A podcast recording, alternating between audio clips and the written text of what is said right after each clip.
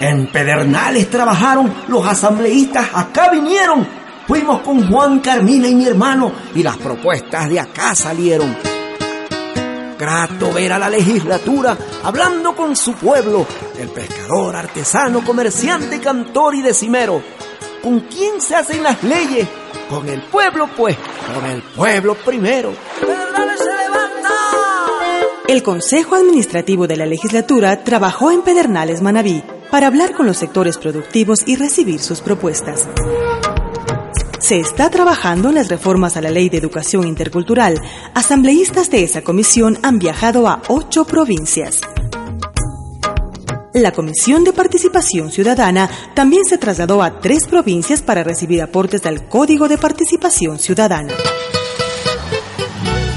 El Pleno de la Asamblea Nacional sesionó en Guayaquil por sus fiestas julianas y la declaró Ciudad de Oportunidades.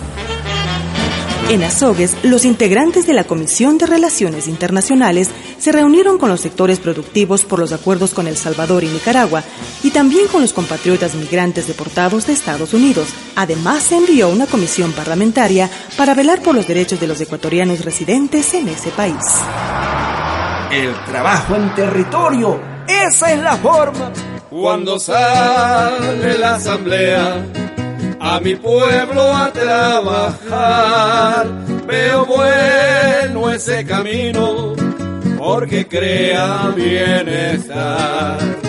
Me gusta el buen picudo, el bacalao y la albacora.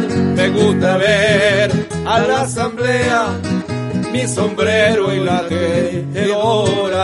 Me gusta ver a la asamblea mi sombrero y la tejedora. ¡Qué linda canción, compadre Juan! La Casa de Todos cumple 100 días de gestión. Juntos lo estamos logrando.